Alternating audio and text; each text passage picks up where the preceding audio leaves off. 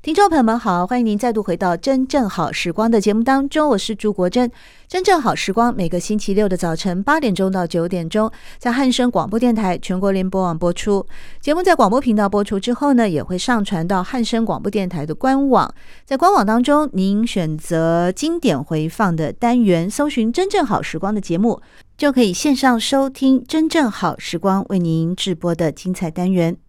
在今天这一集的节目中，为您邀请到的是一位非常优秀的小说家朱和之，他写的历史小说得奖无数。而今天来到节目里面和我们分享的是写一位故事也很多的啊，一位很优秀、很伟大的台湾籍的音乐家姜文也。而这本书的书名是《封神的玩笑：无相歌者姜文也》。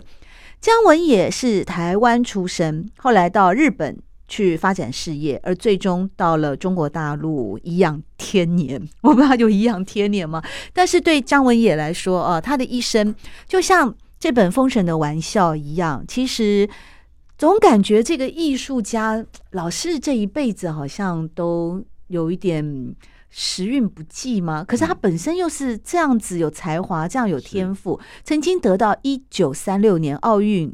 艺术竞技奖项的肯定，他做了非常多的交响乐曲，包括呢，呃，何之刚才有跟大家讲，他其实后来也写出了那个升帆 那个什么 组曲，升帆四歌曲，那个后来有有卖座吗？有畅销？因为你在你这本《封神的玩笑》里面描写他一直都呃，本来筹备的歌剧因为战争也不演了，后来好不容易啊、呃，在中国好像也也有一个那个电影的上映，结果也是门可罗雀。但他却因此也认识了白光，对，嗯，非常非常有名的女歌星，是是。这总觉得他老是临门一脚就进不去了那种感觉。嗯，那个台湾人身份的尴尬哦，就是他虽然台湾出生，嗯、然后六岁到厦门去跟爸爸爸爸做生意的关系，哦、然后十三岁，所以他是富二代啊。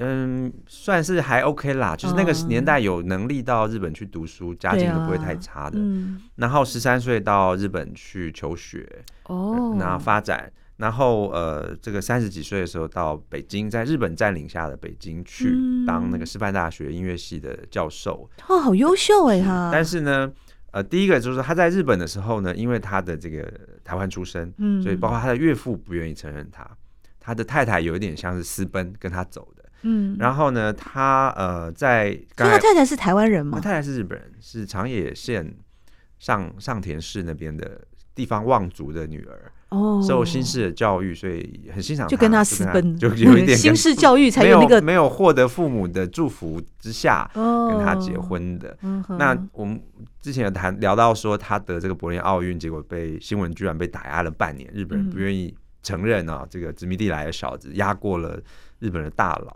乃至于他到北京去呢，又遇到另一重尴尬，是在北京的中国人呢，不太认为他是中国人，认为他是日本人。所以呃，比如说他、哦、他在在北京后来娶了一个呃河北出生的的第二个太太，结果那边的岳父也不喜欢他，认为他是日本人。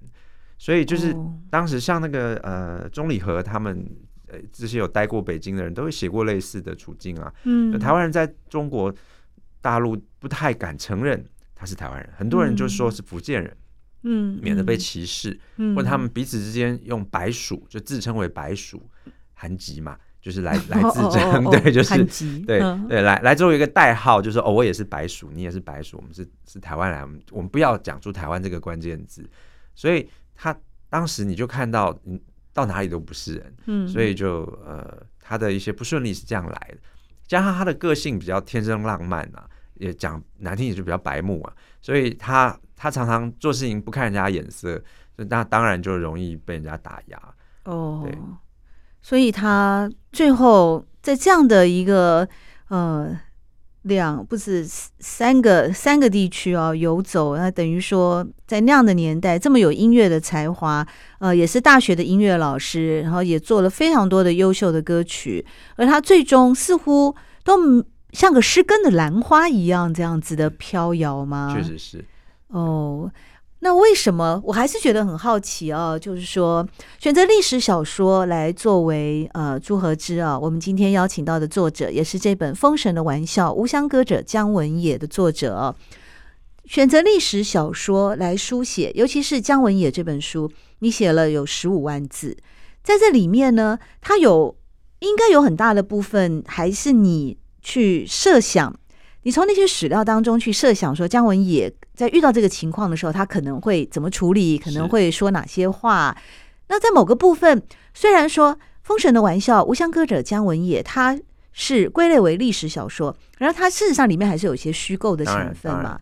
哎，那这样子来看的话，过去的我们历史上有很多所谓的史书啊，里面会不会也有一些虚构的成分呢？嗯、是我我很喜欢跟跟朋友分享，就是我们在看《史记》，嗯，比如说我常常去演讲的时候，我都会问大家一个问题，就是说大家认为《史记》是虚构还是非虚构？然后就请大家举手。你这问题就好像每次 神父，就问我说：“你觉得耶稣是人还是神一样？”它充满了一种呃，对，很复杂的辩证性。嗯嗯嗯、结果大部分的人都怎么？大部分人都会呃，当我说你认为是非虚构的，请举手的时候，绝大部分人都是在那个时候举手。哦。而我几乎没有很少看到有人会认为它是一个虚构作品，因为它是史书嘛，中国二十五史的一个。对呀、啊，龙头老大吧。是是是。而且司马迁为了写这个，都宁愿接受宫刑，哎，是没有错。但是呢，我就接下来我就会讲几段史记里面的故事啊，嗯，比如说举个例子，呃，这个呃伍子胥，因为他的父亲跟哥哥被楚王抓住，而且杀害了，他就往吴国的方向逃走。嗯，那当然，这个楚王就发出海捕文书，到处要通缉这个这个逃亡者嘛。那他到了一个江边的时候呢，呃，遇到个渔夫，只有。只有这个渔夫驾船，他是是那个 foolish 的鱼，还是那个 fisher 的鱼啊？打鱼的鱼 还是愚蠢的鱼？fisher 的这个老打鱼的老妇人，对，呃，老老老嗯老渔夫啦，渔夫哦，fisherman 对。然后呢，这个呃，他就拜托这个这个 fisherman 把他摆渡过河。过河了之后呢，他就回头跟这位老渔夫说啊。呃，这个楚王到处在追拿我，请你务必要把守这个秘密，不要告诉任何人说你把我渡过来了，嗯，否则的话追兵就会追上我了。就这老渔夫呢，就觉得你你太瞧不起我了。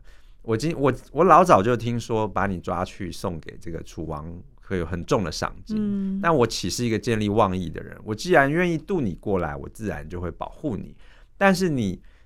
这么不相信我，对你怀疑我，怀疑我的人格，是的，这对我是一个羞辱。那好，我现在就死给你看，就自刎了。我死了，你的秘密就不会被人知道。他就真的当时就当场就自杀了。嗯，我也常常不太能理解春秋战国时代的人在想什么，但是他们那时候很重视一些形而上的价值。对对。好，那后来果然这个伍子胥就顺利的逃到吴国去，后来也复仇了嘛。但是这个问题就来了，就是既然伍子胥跟这个渔夫两个人呢、啊、是单独的相处，那这个对话好像开的像直播一样。对对，那这个这个司马迁他是如何知道？对，而且后来只知道这件事情的两个人，一个逃走了，一个已经死了。对，那这个故事是怎么流传？你可以合理的推测，伍子胥后来有曾经对他身边的人讲，白头宫女话当年的时候，我很感恩那位渔夫。但是司马迁在写的时候，是把那个对话的细节。都写的非常生动，嗯，对。那像这样的东西，在整本史记里面呢，到处都是。所以你可以想象，其实司马迁在写历史的时候，呃，他其实用了高度的想象成分，嗯。但是这个想象，它并不违背历史事件本身的，嗯，的的呃过程。所以事实上，在我们在写历史的时候，你你是绝对不能或缺这个想象力的。嗯。那史记之所以比后来的史书都被认为来的伟大。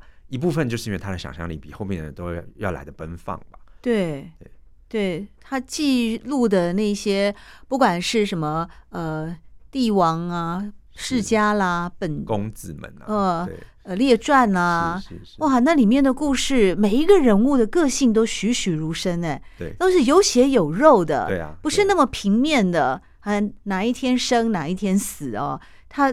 确实是司马迁在这个部分，听朱和之这样子一解释哦，好像也就豁然开朗，就理解了。原来历史小说并不是说你每一个字每一句，你就是完全照着你的史料啊，只不过把它呃顺了顺更顺一点，把文言变成白话文。事实上，在处理一个成功的历史小说的时候，就像朱和之这样子，看了这么多这么多的资料以后呢，还要去帮剧中的人物去设想那个情景，包括像这一本《封神的玩笑》，无相歌者姜文也啊。那我在这里面呢，看到那个印象最深的就是。姜文也后来他在日本东京得到的那个奖牌，呃，得到了那个奖以后，日本政府呢竟然没有通知他，还要他自己去找了记者，然后我就开始完全的就进入了那个姜文也的一种，哎，怎么讲，怀才不遇的那样的处境啊，然后也投射了。个人的情感吗？到这本《封神的玩笑》，无相歌者姜文也啊，非常好看的一本小说，在这边推荐给大家。今天节目里面邀请到的正是这位优秀的历史小说家朱和之，和我们分享的也是这位在台湾在一九三零年代的时候啊，很优秀的一个台湾籍的音乐家姜文也的故事。喜欢朱国珍制作主持的《真正好时光》。欢迎您订阅、分享或留言，随时保持互动，一起共享美好生活。